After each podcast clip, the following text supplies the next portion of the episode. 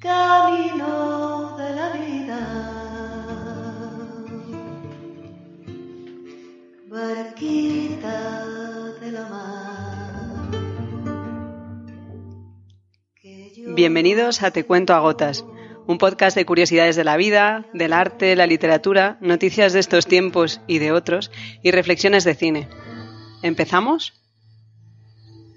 ni a dónde me llevaba. Estamos en el mes de mayo y dicen que para las flores no hay días tristes. También que se sabe cómo empieza el día por el sonido que hacen las abejas en su colmena. Si al ir a verlas hacen un ruido apagado y sordo como si les faltara la vida, monótono y grave es que afuera hace frío, o está nublado o llueve, y las flores no van a abrirse. Si por el contrario hay un zumbido en la colmena agudo y alegre, es que afuera el día está seco y soleado. Y hoy es un día soleado en el que hemos empezado con un fragmento de El país de los pájaros que duermen en el aire de Mónica Fernández Aceituno y con él iniciamos nuestro tercer programa de Te cuento a gotas.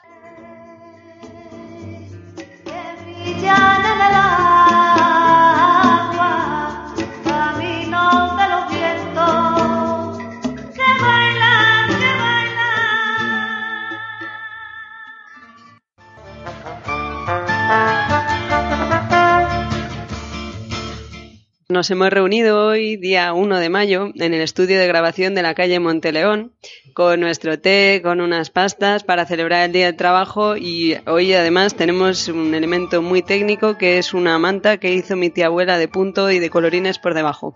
El vecino en algún momento, sí, es así, el vecino en algún momento ha entrado y ha salido, podrán descubrirlo a lo largo del programa porque cierra la puerta con mucho ímpetu.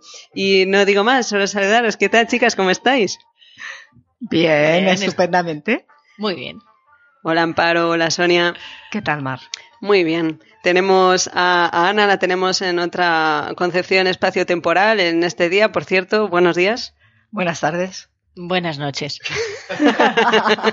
y aquí tenemos también a, a Simone a nuestro lado. Y chicas, ¿qué habéis traído hoy en vuestras secciones?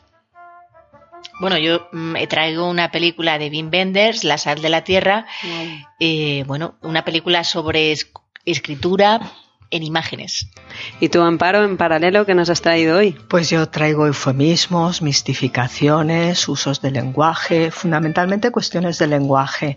Entonces vamos a transitar también un poco sobre, vamos a hablar de la fiesta del primero de mayo y vamos a hablar de cosas que ocurrieron en el siglo XIX. Bueno, no está mal. Un viaje espacio-temporal también. Completamente. Lleno de, completamente. de palabras. Sí.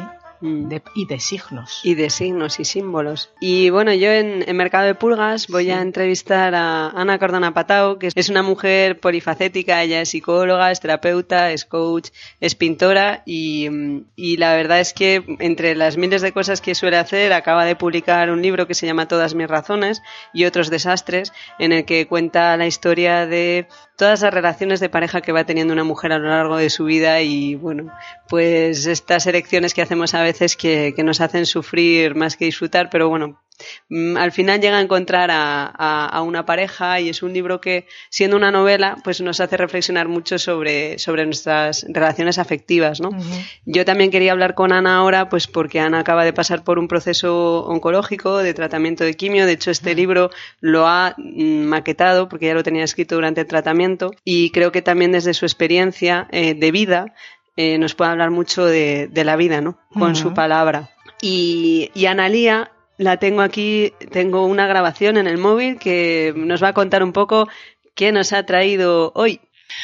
Hola Mar, buenas tardes. Hoy he traído el último libro de Mario Satz, que se llama El alfabeto alado y cuyas protagonistas son las mariposas. Y bueno, este es nuestro programa de mayo. Esperemos que les guste, que lo compartan, que lo escuchen y que lo disfruten tanto como nosotros hemos disfrutado aquí grabándolo. Buenos días. Buenas noches. Hasta siempre.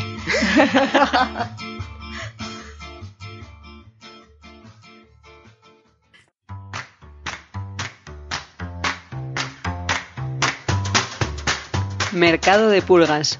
Una gota de Mar del Rey. Domingo de mercadillo. Paseamos entre los puestos repletos de objetos cuya única relación es la de compartir mesa. Una cámara de fotos antigua. un perno de madera. El catalejo, demasiado brillante para ser de pirata. Puedes encontrar cualquier objeto, cualquier historia. Así es esta sección.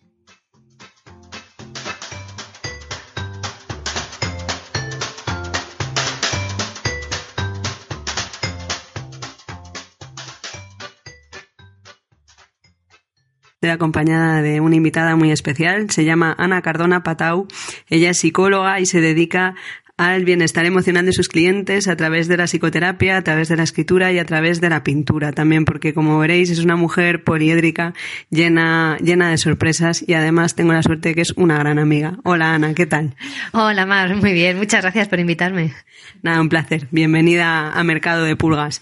Estamos, bueno, hay muchas cosas, estábamos pensando, to- vamos, realmente estaba pensando todas las cosas que querría preguntarte, pero yo creo que lo, lo primero, por empezar por lo más reciente, que, que acabas de publicar eh, un libro que se llama Todas mis razones y otros desastres, ¿no? Que lo tenemos aquí, que me lo has traído yo y lo he podido ver ahí físico, que huele al libro y es muy bonito. Entonces, eh, ¿nos quieres contar un poco este libro? ¿Cómo surge todas mis razones y otros desastres?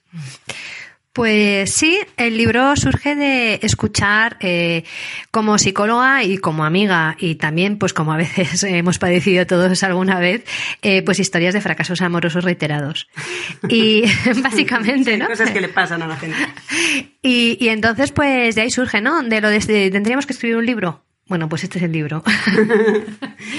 Eh, fracasos amorosos reiterados. Eh, entonces, ¿esto para qué, para qué gente le recomendarías tú este libro? ¿A quién le podría interesar leerlo? Pues mira, Mar, es muy curioso porque mm, yo pensé que le interesaría a, un ra- a unas personas con un rango como de edad de 25 a 45, solteras, que se puedan sentir identificadas. Sin embargo, es muy curioso porque desde que está a la venta y, y lo, ha, lo ha leído gente de todo tipo, o sea, hasta personas eh, que yo sepa de 70 años y gente mucho más joven y les ha gustado mucho. Porque yo creo que también, aparte del trasfondo psicológico, creo que también es un libro bastante ameno, ¿eh? O sea, no, porque me lo dicen, ¿no? Eh, yo, me, yo me lo pasé muy bien escribiéndolo y está escrito, a pesar de que es un libro que habla un poco del sufrimiento, del sufrimiento cuando una persona se ve, ve que no es capaz de, de encontrar pareja, ¿no? Sin embargo, yo creo que sí que intenté hacerlo desde un punto de vista un poco de parodia o de, no, no llegando como a Bridget Jones, pero, pero un poco de humor. Y he visto que, bueno, que gen- le gusta, así que me hayan dicho a gente de bastante, de bastante tipo. El, el humor está muy presente en casi todo lo que, lo que haces, porque tú tienes mucho sentido del humor, o sea que es que eso era, era inevitable, ¿no? Eh, pero este, este es un libro, es un libro de autoayuda. Pues yo diría que puede ser un libro de autoayuda para quien lo necesite. Y puede, y puede ser un libro de, um, de conocimiento, a lo mejor, de cómo nos podemos manejar en situaciones del tipo que yo muestro. Y puede ser un libro absolutamente de, de entretenimiento, de lectura de playa. lo que viene siendo la lectura cuando te, te relajas. Pero de autoayuda puede ser, puede ser, podría, podrían, eh, sí, porque intento mostrar el, el mecanismo por el que una persona se eh, una y otra vez se fija en personas que no la van a querer. ¿no? Y, y la persona que se pueda encontrar, o el lector que se pueda encontrar en esta situación, pues puede aprender en otra persona, Mm. puede verse reflejado y darse cuenta de que utiliza en algunos momentos los mismos mecanismos, ¿no? Para, para crear un poco de conciencia, sí.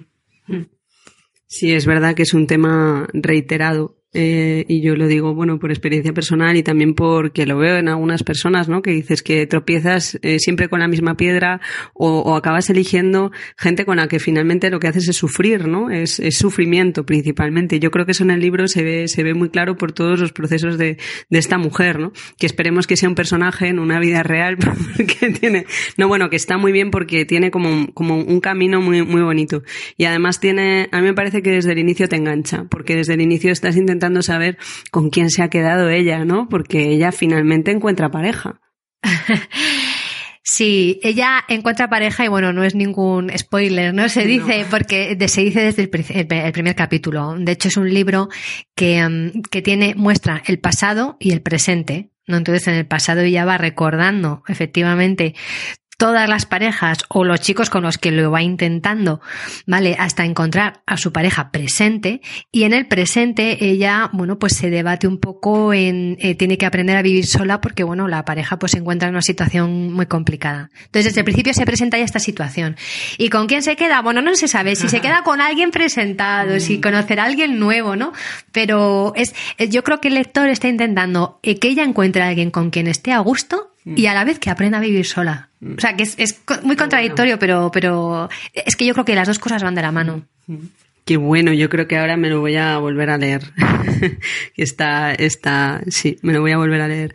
En, en su momento la verdad es que me enganchó desde el principio y además se ve que, pues que está escrito por ti desde muchas experiencias, desde tu conocimiento y, y engancha, realmente engancha. Yo creo que engancha porque tratas un tema universal y engancha también por cómo lo tratas. Em, esta es una novela. Tú eres una mujer de grandes proyectos. Yo, yo sé que todo lo que haces es grande. O sea, tú pintas grande, haces novelas, em, creas una escuela de, de pintura, luego, luego ya no, luego te haces. Entonces, a mí sí me gustaría que nos cuentes un poco, eh, bueno, tu proceso profesional, ¿no? Porque, porque bueno, es que yo creo que, como te he presentado, a mí se me queda corto, ¿no? O sea, tú, tú qué es lo que eres. Bueno, eh, sí, yo creo que es porque en realidad tengo muchos intereses, eh, aunque sí que he conseguido finalmente entender que mi mayor interés eh, es el bienestar emocional, siempre psicológico, ¿no? Sí. Y alrededor de este interés, eh, pues todo lo demás eh, se va desarrollando. Yo desde de siempre, desde muy pequeñita, pensé que me iba a dedicar, la verdad, al arte, a la pintura, ¿vale? Porque yo siempre quise estudiar Bellas Artes, que es lo que comencé a estudiar. Estuve dos años, pero la verdad es que después ahí, bueno, pues decidí irme dos años fuera de España. Sí. Estuve en Liverpool, en Londres, en Roma, haciendo un voluntariado con las misioneras de Madre Teresa de Calcuta, que por entonces pues eran, vale, estoy hablando de hace 20 años, era como, era como bastante conocidas, no existían las ONGs, por así decirlo, y si querías hacer algo pues de este tipo, pues eran una buena opción. Y allí aprendí que, que bueno, que hay muchos trastornos psicológicos y muchos problemas emocionales que no nos dejan desarrollarnos bien, ¿no? Porque yo estuve en, en países, al final estuve en países mm, del primer mundo, ¿no? Y sin embargo, pues ves muchas cosas. Y cuando volví, eh, intenté retomar Bellas Artes, pero me resultó duro, aunque me encantaba, y empecé a estudiar psicología, que sí que la terminé. Y de ahí eh, el hecho de que, bueno, pues a veces sí que es verdad que hago exposiciones, eh, que realmente me he dedicado casi siempre a la psicología, a dar talleres de, de inteligencia emocional, de comunicación, a la psicoterapia, ¿vale? Eh, pero nunca he dejado pues de, de escribir. Sí. Que después eso. Claro, lo que pasa es que la escritura es un proceso que tarda más, ¿no? A lo mejor te tiras mucho tiempo escribiendo y de repente dices, bueno, y este es el libro. Pero también me dedico a eso, ¿no? Sí, una carrera, una carrera muy interesante. Eh, este libro, mm, este libro tiene años, o sea, este libro de repente nace, ¿no? Eh, hemos hablado en otros programas de, de procesos creativos. Eh, a mí es un tema que me parece muy interesante porque yo creo que al final tiene mucho que ver con la vida también, ¿no? Pero todas mis razones y otros desastres lo escribiste hace muchos años, pero de repente aparece ahora. ¿Por qué ahora? ¿Cómo te lo sabes? bueno, eh, ahora eh, la verdad es que acabo de terminar justo eh, un, un proceso un poco bueno, un poco duro, digamos, ¿no? Porque me diagnosticaron de un cáncer de mama en un estado pues más avanzado del que, del que me hubiese gustado. Eh, eh, hace año y hace año y tres, cuatro meses ya. Y, y acabo de terminar el proceso de curación. Bueno, es un cáncer que solo Solo me ofrecían quimioterapia para poder curarse, ¿vale? Porque se denomina por todo lo que no te cura, es triple negativo, no te curan estrógenos, no te cura progesterona, no te cura E2. Hasta ahora, ¿no? Que yo espero que con la investigación, bueno, se vaya. Total, que, que, que lo que hice fue, como yo tenía tanta quimioterapia, me, sen- me he sentado durante un año a escribir pues lo que he ido aprendiendo, ¿no? Siempre, que, que he estado, que aprendo de todo esto, porque ha sido un proceso muy penoso con cosas buenas, ¿eh? En medio, ¿no? Pero, y una de las cosas que aprendí es que cuando yo ya no podía más, ya decía, por favor, que acabe todo esto ya, ¿no? Porque tres, tres intervenciones, más la del portacat, más, bueno, parece que nunca se acaba. Sí. Una de las cosas que, uno de los capítulos que yo escribí en el libro, que he escrito un diario, eh, fue, bueno, si yo tengo que acabar con este proceso tan duro, pues tengo que acabar con algo bonito, ¿no? A cambio. Que haya empezado alguna vez en mi vida y que nunca haya terminado. Y, y decidí publicar esta novela. Y, y de hecho, bueno, no hice presentación ni nada, me la saqué de la manga, la colgué en Amazon y andando, ¿no? Porque me encontraba súper mal, pero fue como, voy a acabar algo bonito por- a, a cambio, ¿no? A cambio de todo esto. Qué bonito. Qué bonito, Ana. Eh, la verdad es que mm, yo recuerdo, eh, bueno, recuerdo cuando me dijiste el tema del diagnóstico, eh, Ana y yo nos vamos encontrando, ¿no? Tenemos una relación que es como el Guadiana, pero siempre está, y es muy especial, la verdad. Y, mm, y, y me acuerdo que pues las personas que como Ana y como yo que nos dedicamos a crear nuestro propio trabajo pues siempre estás buscando la manera de darte a conocer, eh, de hacer algo. Y ella eh, tenía el compromiso de, de dar una charla en una asociación en la que yo participo. Y apareció, vamos, me llamó porque estaba en tratamiento también, estabas en ese momento tocadita, yo me acuerdo que estábamos hablando y me decías que ibas a ver si eras capaz de pasar de la cama al sofá, ¿no? Y entonces me dijo que, que sí, que sí, que bueno, que había sido capaz de trasladarse y además que pues que, que iba a dar la charla, pero que había decidido cambiar el tema, ¿no? Eh, y a mí me, me pareció admirable verla aparecer, pues eh, delgadita, con su pañuelo, súper guapa, porque Ana siempre está súper guapa. Eh, eso que yo sabía que le había costado un huevo levantarse de, de, de su casa y moverse, ¿no?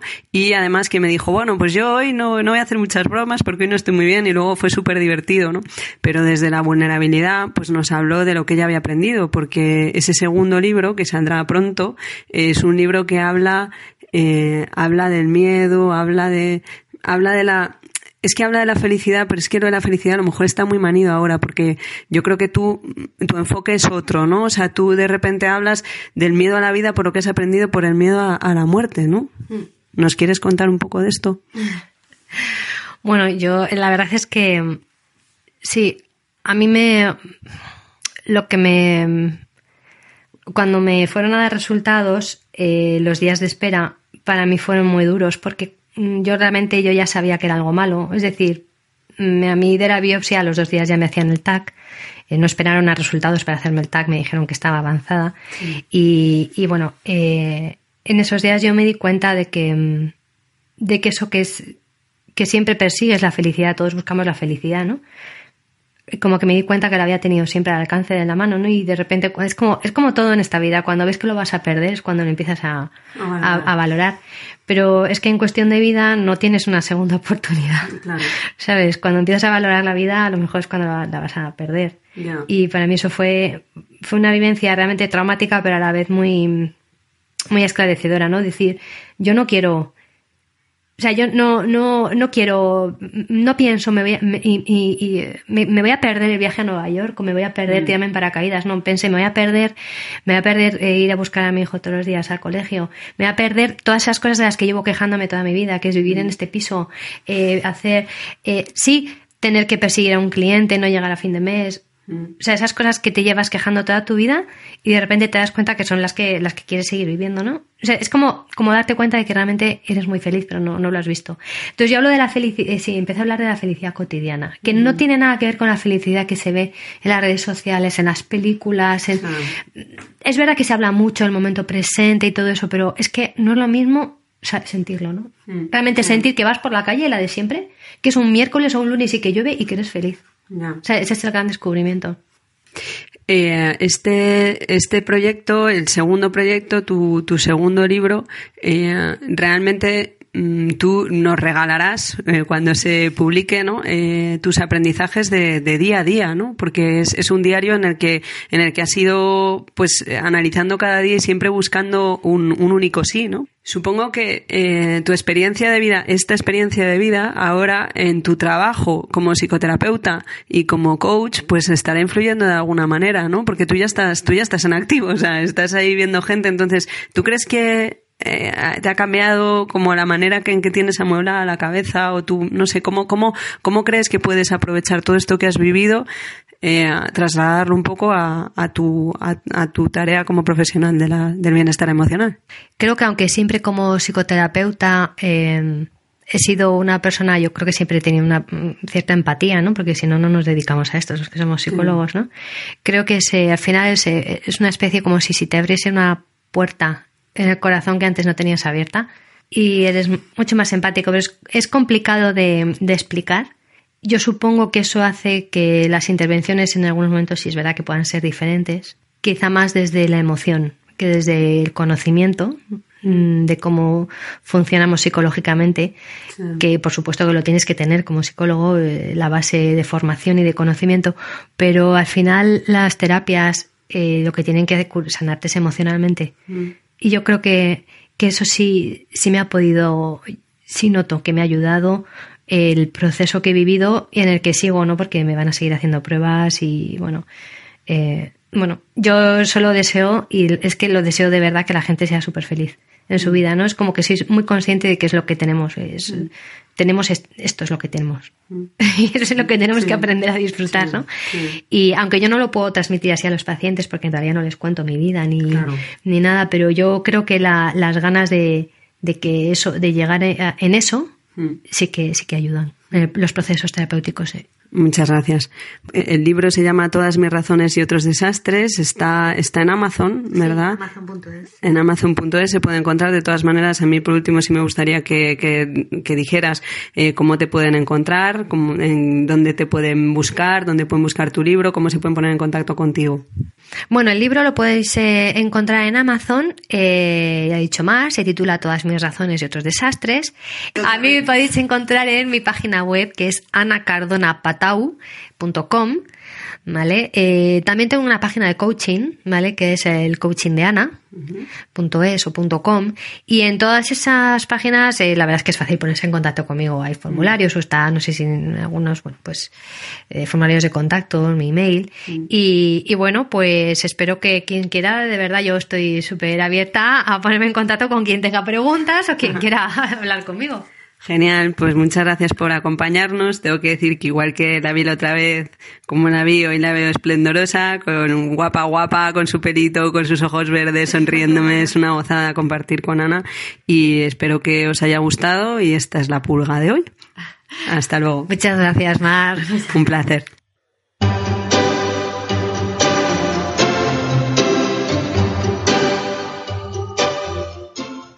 En paralelo, una gota de Amparo Quintana.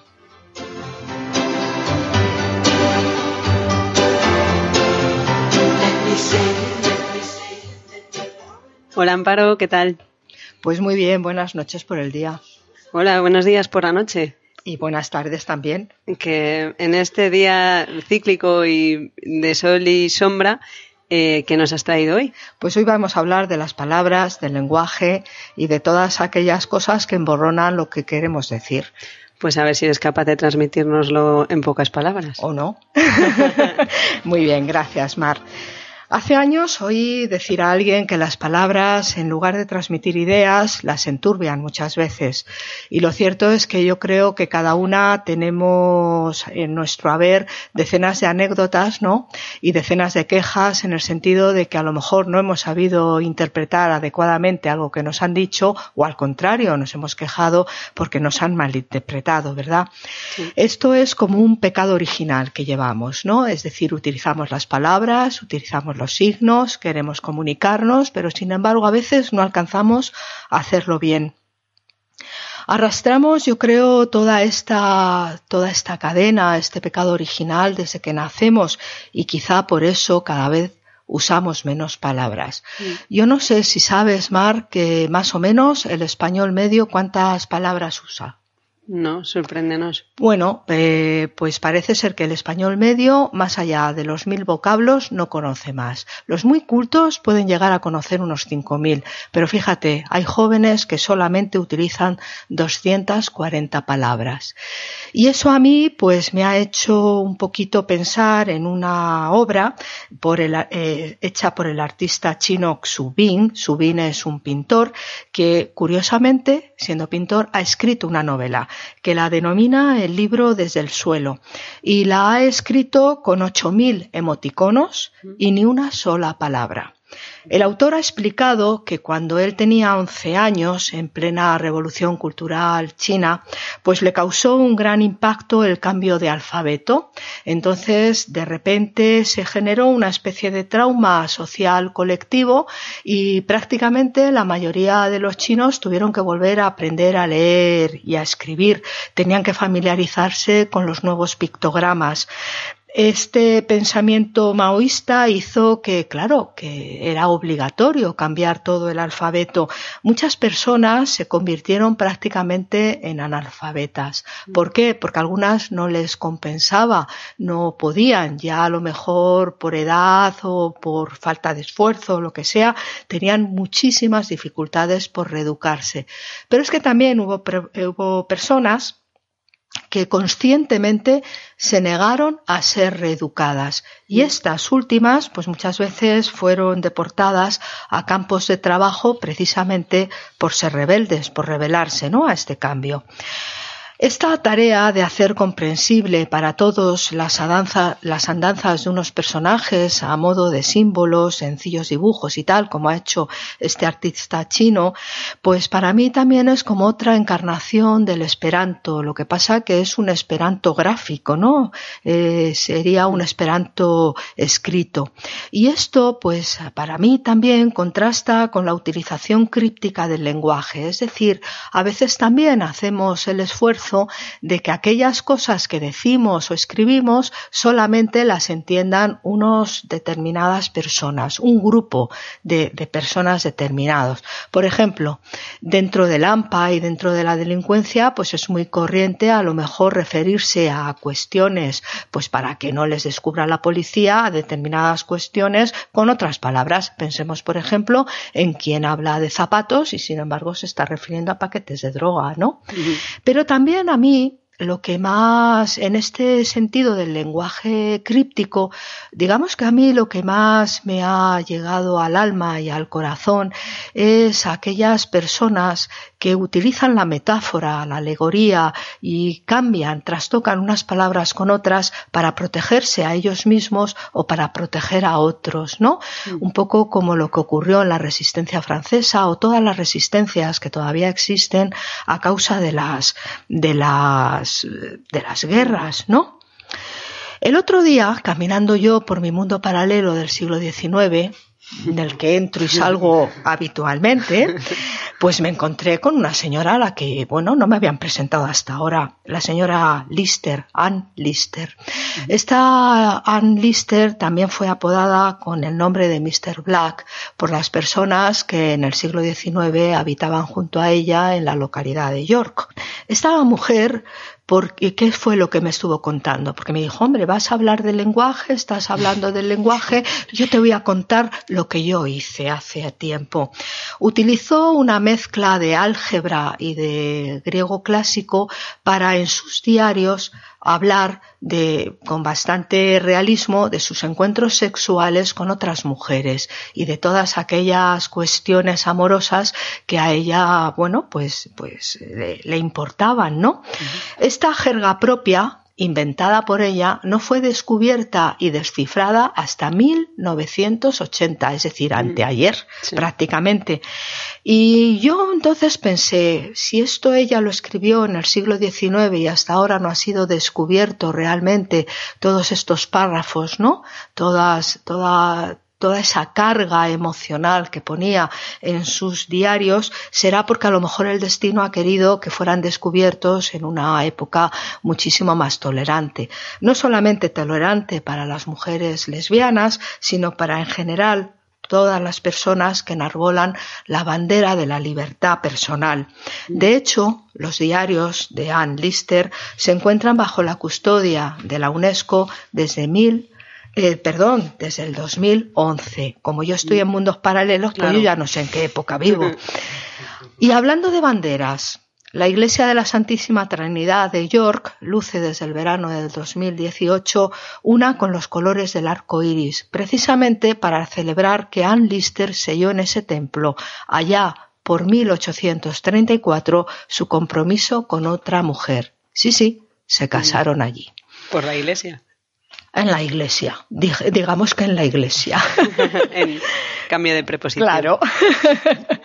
Curiosamente, a la bandera le acompañaba en el verano del 2018 un cartel de homenaje que literalmente decía lo siguiente: Emprendedora de género inconformista. Punto. Celebró su compromiso marital sin reconocimiento legal con Ann Walker en esta iglesia. Punto. Hubo un montón de protestas de miles de ingleses que decían que no se había utilizado nada más que eufemismos y entonces pidieron, hicieron una especie de petición pública para que se cambiaran todas esas frases. Y al final se cambió este letrero por una placa en la que dice lesbiana y autora de su diario, punto. Tomó el sacramento aquí para sellar su compromiso con Al Walker. Elijan ustedes lo que más les guste, ¿no?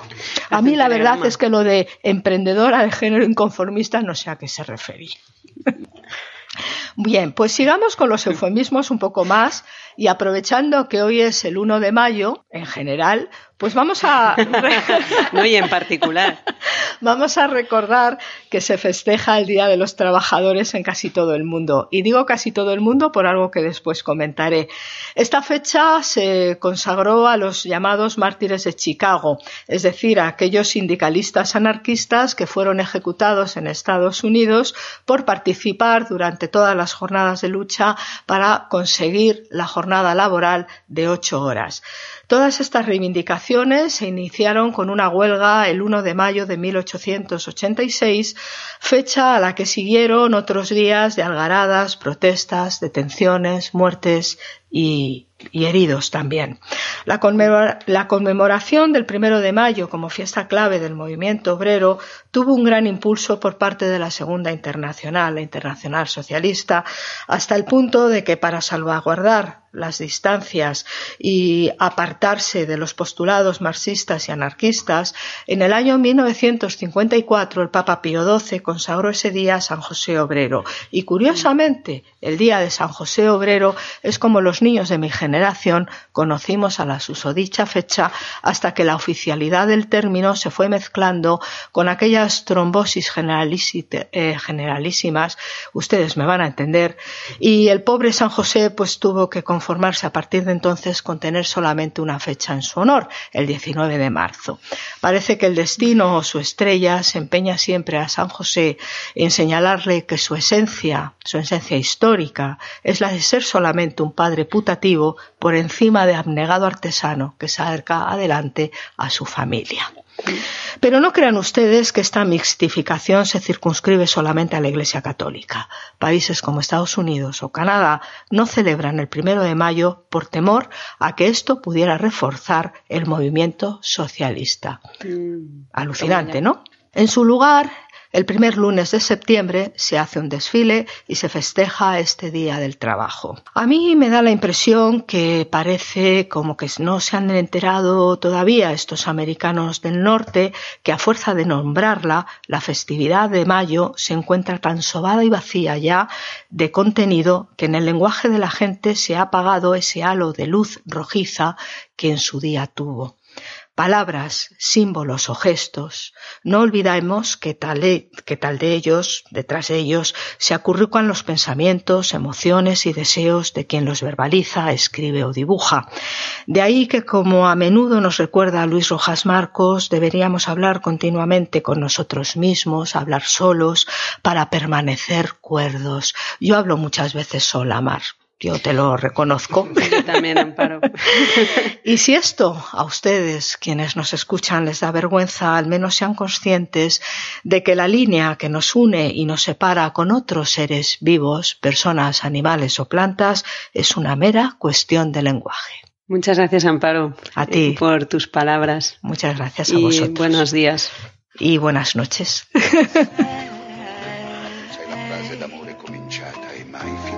cambi mai, non cambi mai, non cambi mai. Tu sei il mio ieri, il mio oggi. Proprio mai. Il mio sempre, inquietudine. Adesso ormai ci puoi provare. Chiamami tormento, dai, già che ci sei.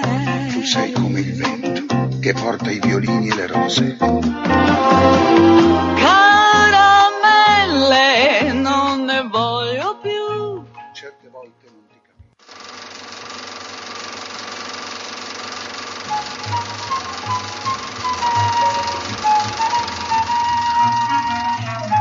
Super Cinexin, una gota de Sonia Jiménez de Romero.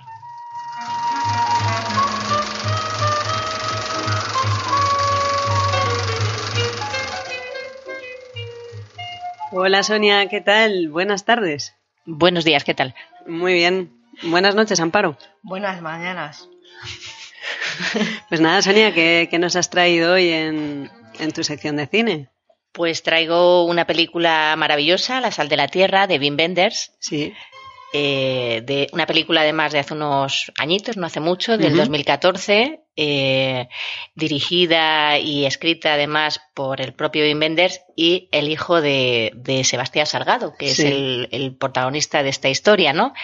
Un fotógrafo social y, y, bueno, pues a través de este documental eh, Sí. vemos eh, 40 años de, de viajes alrededor del mundo y, y de historias Mm. o de, de una pequeña gran historia, Sí, otra más, ¿no? otra más, una Mm. más.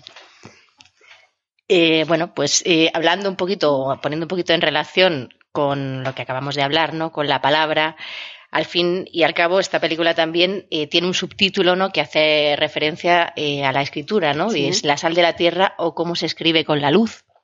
Qué bonito. Y ese es justo el principio, ¿no? El propio Wim Wenders, ¿no? Haciendo una declaración de intenciones desde la oscuridad, se oye su voz Mm. y empieza a dar pues la definición de lo que es la palabra fotografía, ¿no? Desde, desde el punto de vista etimológico, ¿no? Sí. Que viene de foto, que quiere decir luz, y grafía, eh, que quiere decir escribir, dibujar, ¿no? Y dice, bueno, pues eh, esta película va sobre la vida de un fotógrafo, ¿no? De, de alguien que dibuja con la luz, alguien que escribe y reescribe el mundo con luces y sombras. Qué bonito. Y, y así, bueno, pues poco a poco se nos va iluminando y lo primero que se nos muestra es una fotografía de, de Sebastián Salgado, ¿no? Mm. Una impactante fotografía o una serie de fotografías eh, que eh, nos muestran unas minas de oro de, de Sierra Pelada en Brasil, el lugar eh, del que procede el, el fotógrafo. Mm. Y, y bueno, eh, eh, esa esclavitud ¿no? de, del oro, ¿no? de esos cientos, miles de personas ¿no? en, en ese agujero que podría ser eh, eh, la boca del infierno, Sí. eh, pues eh, imbuidos, absorbidos por esa fiebre ¿no? de, de- del oro. ¿no? Es una foto de principio de los 80 que eh, bueno eh, está situado eh, estas minas están situadas a unos 430 kilómetros de la desembocadura del río Amazonas eh, donde eh, en estos años no pues eh, surgió una fiebre de- del oro bastante notoria no a partir de bueno pues eh, al parecer un niño de, de seis años había encontrado oro ¿no? en las orillas de un río local y provocó una de las mayores eh, fiebres del oro de, de la historia moderna ¿no? Sí. Ahí acudieron, pues ya le digo, digo montones de personas, ¿no? Con, con el sueño de, de hacerse ricos, ¿no? Y, y eso es lo que retrata esta primera fotografía de, de Salgado, ¿no? Que, Mm. que digamos, eh, hace también precisamente alu- alusión al, al título de la película, ¿no? Sí. a, a la sal de la tierra, ¿no? A la humanidad, a lo que somos capaces de hacer, ¿no? De- Mm. el, el ser humano, ¿no? De, de esa capacidad de destrucción, pero también de creación, que es algo Ajá. muy, muy bonito, muy importante en esta película y que, Sí. y que se va viendo, como digo, a lo largo hasta, hasta el final, ¿no? Eh, entonces, bueno, eh, para Salgado, ¿no? Eh, explica en esta, en esta fotografía, ¿no? Reside la, his- la historia de la humanidad, ¿no? De, eh, viendo estas imágenes de estas personas, se- nos podemos imaginar, como dice él, la construcción de las pirámides, ¿no? De la Torre de Babel, las minas del rey Salomón. Eh, bueno, eh, pues eso, ese afán, ¿no? Eh, de, de esos hombres que han sido tocados por el oro y que ya, Sí. pues, no, no pueden dejar de pensar o de, o de ser fuera de Mm. esto, ¿no? Mm. a riesgo de, de, bueno de perder la vida porque eh, hubo por lo visto bastantes víctimas eh, en el lugar no se llaman garimpeiros me parece que se llaman no los los, Los mineros. Eh, y bueno había pues eso asesinatos prostitución eh, robos o sea un lugar pues, bastante y así con este comienzo. Así empieza. abre la película no y, y bueno, y, lo que nos va retratando a, a estas tres voces, ¿no? Es, es un poquito eh, mm, tres visiones, ¿no? Porque al final es la historia de, del, del, descubrimiento de este eh, fotógrafo por parte de, de Wim Wenders, ¿no? De, Sí. eh, veo una fotografía, él se queda impactado, quién hay detrás de esta mirada y empieza a investigar y de ahí surge la idea de hacer la película, ¿no? Del propio hijo, ¿no? De, como decía, de algo que es parte de, de- del guion, ¿no? Sí. y también sale en la película relatando, ¿no?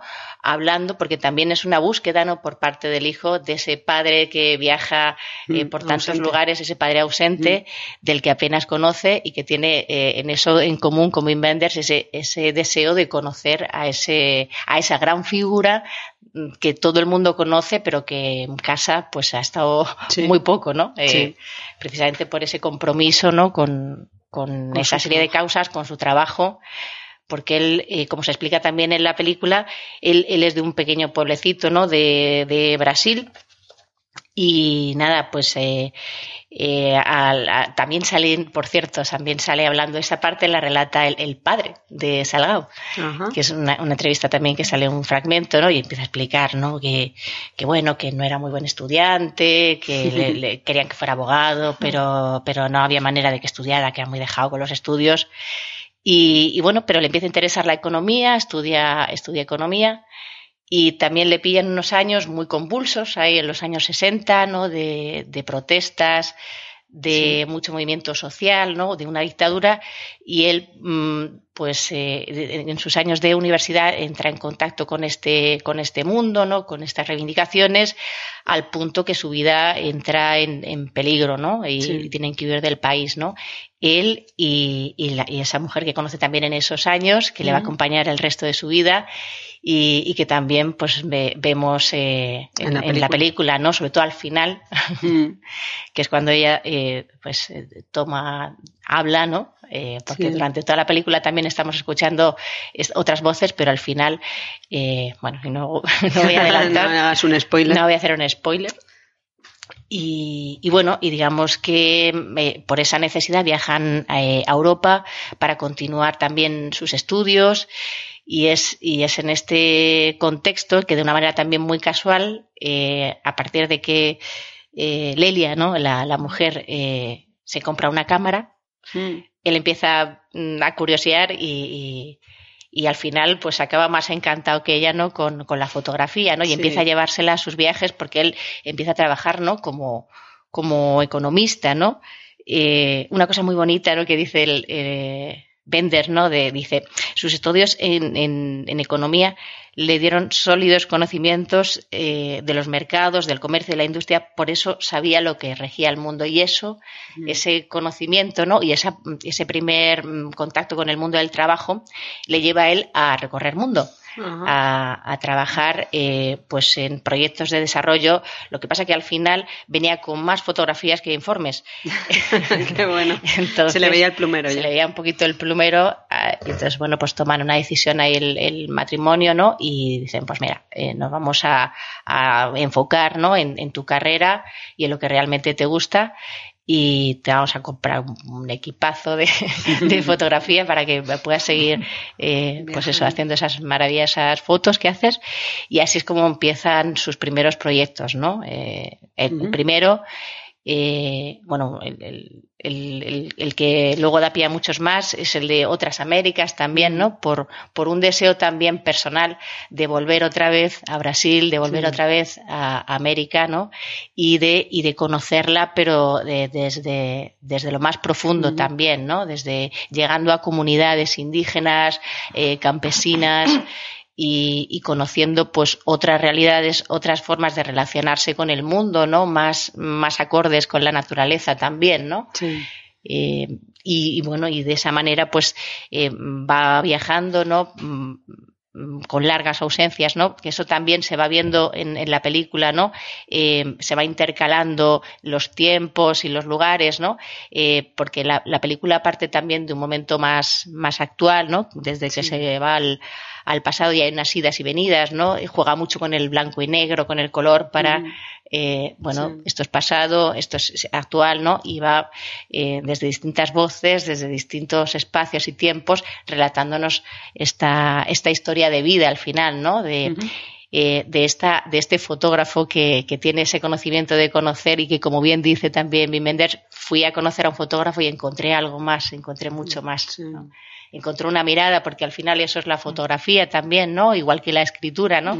Claro. Eh, una mirada y, y esa, esa humanidad ¿no? que hay en esas fotografías, esa, eh, que eso también es otra maravilla ¿no? de, la, de la película, que se pueden ver Sí. eh, esas fotografías en pantalla grande. Yo tengo la suerte de, de De poder verla. las dos veces que la he visto en pantalla grande y lo recomiendo eh, de, de todas, todas, si tenéis Sí. esa posibilidad de verla así, porque eh, además es ese juego ¿no? de, de ponerte la fotografía y al fotógrafo enfrente de su fotografía, ¿no? que se refleja y empieza a explicar su fotografía y empieza a explicar lo que hay alrededor y empiezas a ver cómo cobra vida esa Mm. imagen, ¿no? Aparte que, que tiene eh, toda esa expresión, ¿no? Todo, toda esa vida, toda esa realidad Mm. y esa humanidad también, ¿no? Que hay, que hay en esas fotografías y que hay en esa mirada de, de Sebastián Salgado, ¿no? Sí. Pero claro, mm, está, pues, como digo, viajando por el mundo a partir de, de- de este primer trabajo, ¿no? Eh, viaja por, por África, por Etiopía, eh, sobre todo eh, en historias eh, que tienen que ver eh, con desplazamientos humanos, ¿no? Sí. Con, con refugiados. Éxodo. Éxodo es uno de los más, más importantes, ¿no? Eh, y intenta, pues, dar cuenta, ¿no? De, de esas situaciones silenciadas, invisibilizadas, de esas barbaries, ¿no? Eh, a- a- hasta un punto que eh, en el recorre, ya te digo, mm, situaciones muy, muy, muy terribles y hay imágenes muy impactantes, ¿no? El que Sí. vaya a ver también la película, que tenga en cuenta que es una película que golpea, ¿no? Porque las imágenes de Salgado golpean, ¿no? Sí. Y, y, bueno, pues se encuentra en, en situaciones que llega a un, a un extremo, ¿no? En Ruanda, Ruanda es su, su límite, ¿no? Eh, a finales de los 90, él, él ya en, en los últimos trabajos que va haciendo dice, eh, empezaba a sentirme enfermo, Sí. pero no una enfermedad física, no una enfermedad del alma, de alma. estar en esos lugares presenciando estas cosas, ¿no? De, de esa impotencia, eh, de esa, de esa barbarie, ¿no? De, de ser testigo de esa barbarie. Y hasta un punto que, que, que no puede más, ¿no? Y que, y que termina por, por eh, destruir, destruirse eh, casi totalmente, ¿no? Sí. y tiene que regresar otra vez, o, si- o siente que tiene que regresar otra vez a, mm, al punto de origen, ¿no? A su ciudad natal, a su pueblo, a, a ese pueblecito de, de Brasil Sí. y a esa granja familiar también, ¿no? Que a la vuelta encuentra devastada también por la sequía, ¿no? Ese lugar de su infancia donde la ha jugado, eh, ese río, esos árboles que corrían, esa Mm. selva atlántica, eh, ha desaparecido Sí. y, y ante esa desolación que ahí es donde eh, pues eh, aparece se hace más visible la figura de, de la esposa no se les ocurre oye por qué no por qué no repoblar este lugar no Sí. por qué no empezamos a plantar árboles a ver qué pasa sin tener tampoco demasiada idea Sí. de cómo hacer cómo se hace cómo se replanta cómo se cómo se hace una- un bosque no una, Sí, una selva una cómo selva. hacemos ¿Cómo se construye ¿Cómo una se construye selva? una no? selva? Pues no lo sé, pero lo hacemos y ya vemos. Como nosotras con este programa, más o menos. Y, y bueno, y esa, y digamos que es la, como también se, se dice en la película, ¿no? La tierra es lo que cura la enfermedad de Salgado, ¿no? El, el contacto otra Mm. vez con la, con la tierra, ¿no? Sí. Y ahí es cuando, bueno, pues eh, también se explica muy bien, ¿no? Crean el Instituto Terra, y en ese lugar eh, pues eh, replantan toda una selva atlántica de 10.000 millones de árboles. Toma ya. Que, si, que como también eh, explica Salgado, ¿no? si un árbol dura unos 400, 500 años, esto es lo más cerca de la inmortalidad que se puede estar. ¿no? Sí. Y, y bueno, y, y ahí, bueno, eh, digamos que después de esto, él también retoma su carrera fotográfica, pero ya no va a fotografiar más a, a personas, Sí. va, van a ser fotografías, pega un giro a su carrera eh, de animales, de paisajes, ¿no? Que para muchos era una locura, pero ¿cómo ahora te vas a meter en esto? Ujú. Pues, pues se mete muy bien. Eh, Sí. Uno de los trabajos eh, más importantes ¿no? de este momento, Génesis, ¿no? que por cierto vamos a aprovechar, ¿no? Sí, y claro. recomendar que, que está ahora, hay una exposición en Alcalá de Henares, en, en la Plaza de Cervantes, que empieza hoy y está hasta Sí. el 6 de junio, mm, que, que es precisamente que recoge este, este periodo, ¿no? De, de Génesis, en el que, bueno, eh, empieza por, por irse al principio de los tiempos, ¿no? A, la- Sí. a las Islas Galápagos para, para ir como eh, a dónde empezó todo, ¿no? Donde hay especies que llevan millones de años, ¿no? Sí. Eh, hay unas fotografías maravillosas. Yo tengo la imagen de, de la mano del, Sí. de la iguana, ¿no? De- Sí, que parece la mano de un caballero medieval. que parece la mano de una armadura, ¿no? Sí. Eh, pues toda esa, esa conexión, ¿no? Con, con lo que no está, lo que está al principio de los tiempos Sí. o en el no tiempo, Como este como programa. este programa, ¿no? En un mundo paralelo. En un En un mundo- mundo paralelo. Buenos días. Buenas noches. Y buenas tardes. Y bueno, y bueno, es una maravilla porque eh, eh, si algo nos dice esta película, ¿no? O algo a mí me, que es lo que me lleva a decir, Sí. que digo muchas veces, esta es mi película favorita, ¿no? Pues que la destrucción de la naturaleza se puede revertir, ¿no? Sí. Que, que bueno, que mm, eh, estando tan tan todo destruido y, y- y, bueno por qué no por qué no empezar de nuevo no Eh, y, y se puede y esto es un ejemplo el, el ejemplo de, del Instituto Terra es un ejemplo de que de que podemos ser lo peor podemos ser capaces de lo peor pero también capaces de lo mejor no Sí. porque esta digamos selva se extiende eh, él tiene una finca y se sigue extendiendo y sigue creciendo y, y bueno pues es eh, eh, si lo pensamos no el, el- el árbol es el como también se dice no el, el único elemento de la naturaleza que proporciona oxígeno y que crea Sí. vida alrededor porque esa es otra de las cosas no es solamente plantar árboles que es que hay todo un, un ecosistema que se ha creado no hay 172 especies de ave 33 Ujú. especies de mamíferos 293 especies de plantas Qué pasada. 15 especies de reptiles y 15 especies de anfibios que han nacido alrededor bueno. de, de esta selva, ¿no? Y que, Muy da- bien. y que hace pensar que, que hay esperanza. Claro. Claro que sí. Pues muchas gracias, Sonia. A ver, yo animo a la gente a que se asome a la ventana y vea a ver si la selva está llegando ya a sus casas.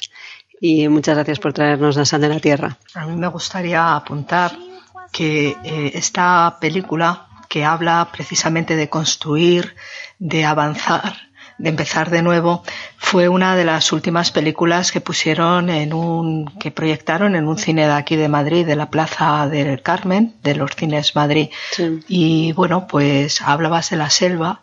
Para quienes vivimos en ciudad, a veces nuestra selva, nuestros árboles son los cines. Y es una pena, ¿no? Que, que también se destruyan.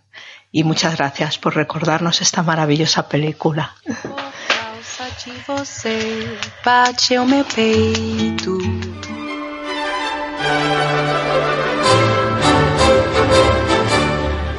Cuenta letras. Una gota de Analía de Urán. Hoy eh, traigo el último libro de Mario Satz, eh, publicado por Acantilado hace menos de un mes. Se titula El alfabeto alado. Eh, antes de hablar del libro mm, y de manera muy breve, quiero recordar que Mario Satz es un eh, traductor, un filólogo, un escritor argentino nacido en Buenos Aires, pero fundamentalmente es un profundo conocedor, un estudioso y un erudito de sistemas de conocimientos antiquísimos como la Cabala, como los libros de la Biblia, y es un gran conocedor de la antropología y de la historia de Oriente Medio. Y todo esto, pues, está plasmado en la vastísima obra de Mario Satz, que está formada por eh, infinidad de ensayos, por libros de, de relatos, por narrativa y por libros de poesía también. Este libro que traigo hoy, yo creo que es un híbrido de todo eso. Está formado por 47 textos breves y muy intensos, inspirados en antiguos mitos, leyendas y tradiciones que tienen como protagonistas a las mariposas. En algunos casos, la inspiración en esas tradiciones o en esos mitos es directa. Yo creo que Mario Satz las toma, las mm, reescribe, las inserta en una historia determinada. Y en otros casos, la vinculación es mucho más indirecta o no existe. Hay algún texto eh, que yo creo que es creación pura de- del autor. como uno en el que se habla de una mariposa que se posa en el brazo de Walt Whitman. En realidad existe una foto de Walt Whitman con una mariposa puesta encima de su dedo, pero es una mariposa de mentira, es una mariposa de cartón. Pues Mario Satz a partir de ahí ha construido una historia muy bonita sobre, sobre la mariposa de Whitman. En estos textos nos descubre, al menos a mí me ha descubierto, que desde la antigüedad los eh, filósofos, los sabios, los escritores de las distintas culturas ya habían puesto su atención en estos seres tan pequeños y tan frágiles, ¿no? Entonces, en toda la tradición del pensamiento y de la literatura griega, judía, africana, sudamericana, eh, mm, encontramos a la mariposa prácticamente siempre como una alegoría del alma humana, como una encarnación del alma humana. Mario Satz nos cuenta que ya los griegos, eh, en la Grecia clásica, em, a la mariposa le llamaban psique, aunque posteriormente hemos entendido que psique es la mente, en ese griego um, más antiguo, psique em, se refería al soplo de vida, al hálito de vida del ser humano, y mariposa se decía psique. Mm. Eh, luego Aristóteles dice que establece una conexión eh, formal, dice él, entre la mente humana y la mariposa. Y, a mí me gusta porque en vez de dar una respuesta de por qué Aristóteles llega a esta conclusión de que existe un vínculo entre la mente del hombre y la mariposa, Mario Satz nos deja una pregunta y dice, eh, puede ser porque simplemente quedó fascinado con la fantasía del vuelo de la mariposa, tan semejante a lo que en muchos pensamientos es el vuelo del alma, ¿no? O el vuelo de la mente del hombre, o simplemente dice pudo ser porque constató que el hombre en su cráneo tiene un hueso que tiene la exacta forma de una mariposa. Y es que en, la parte posterior del cráneo tenemos el hueso esfenoides que tiene la forma de una mariposa con las, con las alas desplegadas. Entonces, en este libro vamos a encontrarnos eh, a un filósofo chino que se llama Chuang Tzu, que soñó que era una mariposa, que a su vez soñó que era un filósofo chino, y que el filósofo chino o mariposa constató que eso era verdad porque cuando se despertó tenía un sabor a polen en la boca. Vamos a encontrar también a unas mariposas que acariciaban la frente de la reina de Saba con sus alas mientras ella dormía la siesta después de la, separación del rey Salomón, porque de esa manera llevaban colores a sus sueños. Hay otra mariposa, como ya os adelantaba, que se posa en el brazo de Walt Whitman cuando está próximo a morir para anunciarle que efectivamente está próximo su retorno. Y él dice que es su retorno a la lluvia, a la hierba, a los cerezos en flor. Hay mariposas que cuando vuelan emiten un sonido.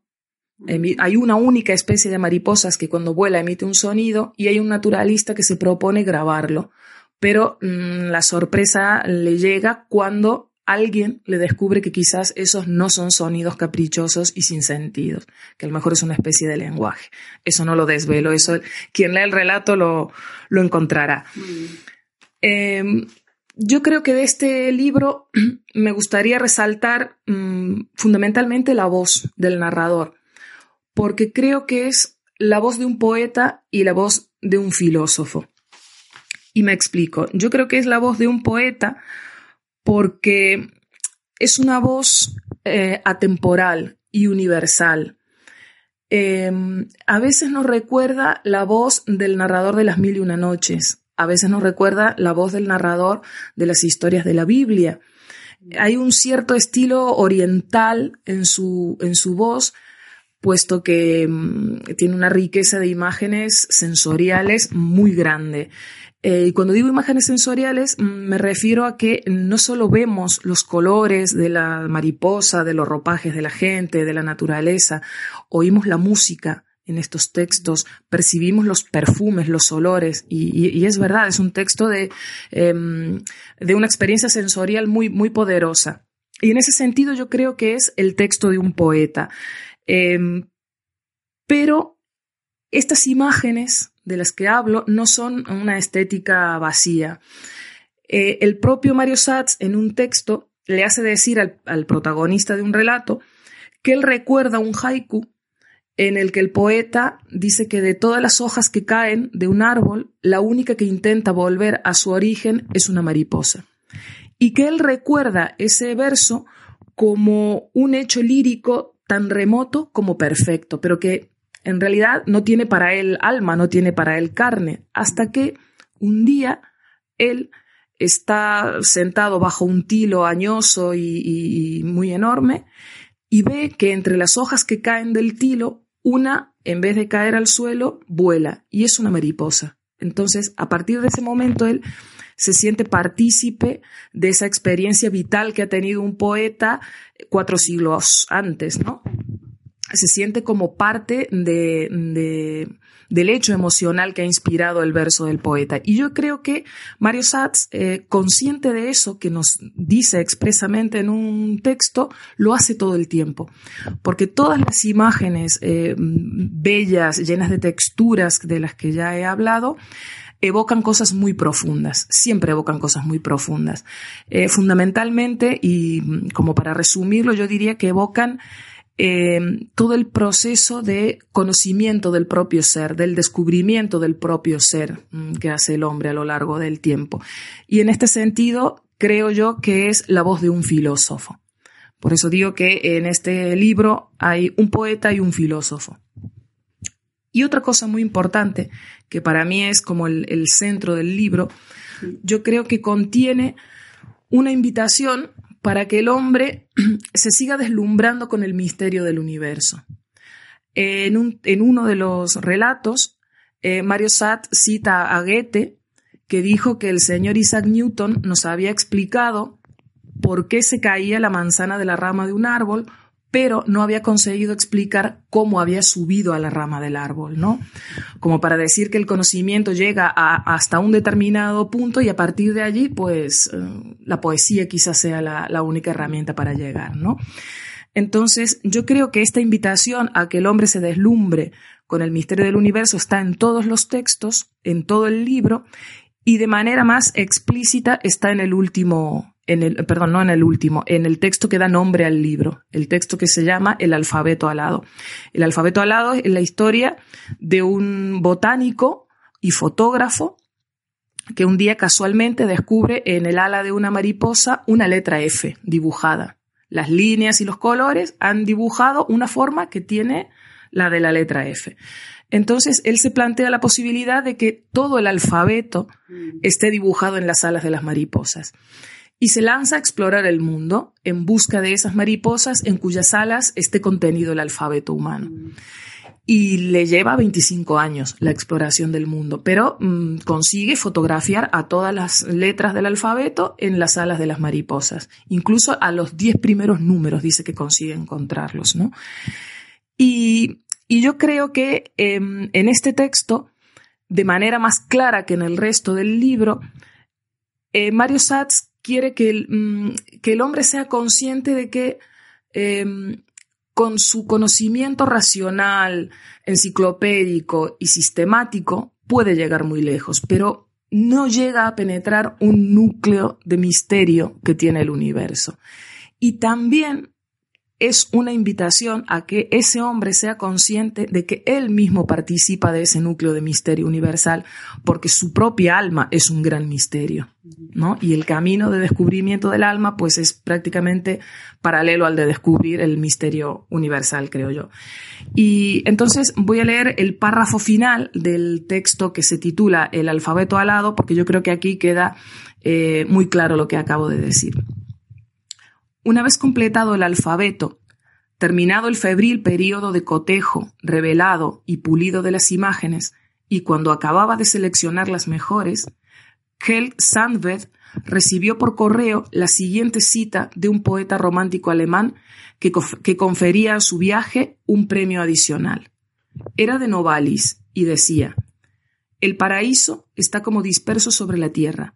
Es por eso que se, ha vuelto imposible de reconocer. Sus vagos trazos deben ser reunidos y su esqueleto vestirse de su carne. Yo creo que aquí nos deja clara esa, invitación a reconocernos partícipes esenciales de un universo misterioso que, está por descubrir.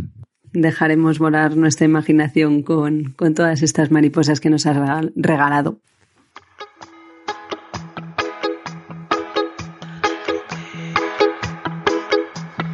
Miña macoña, miña torcida, miña querida, miña galega.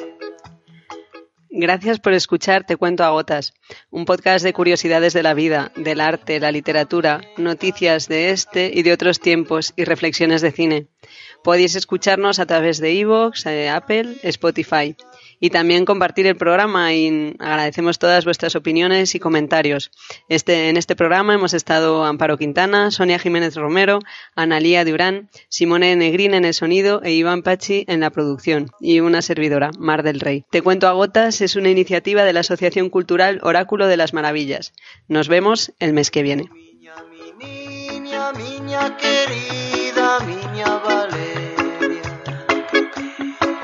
miña torcida, miña flamenga, miña cadea. Oh, oh, oh, oh.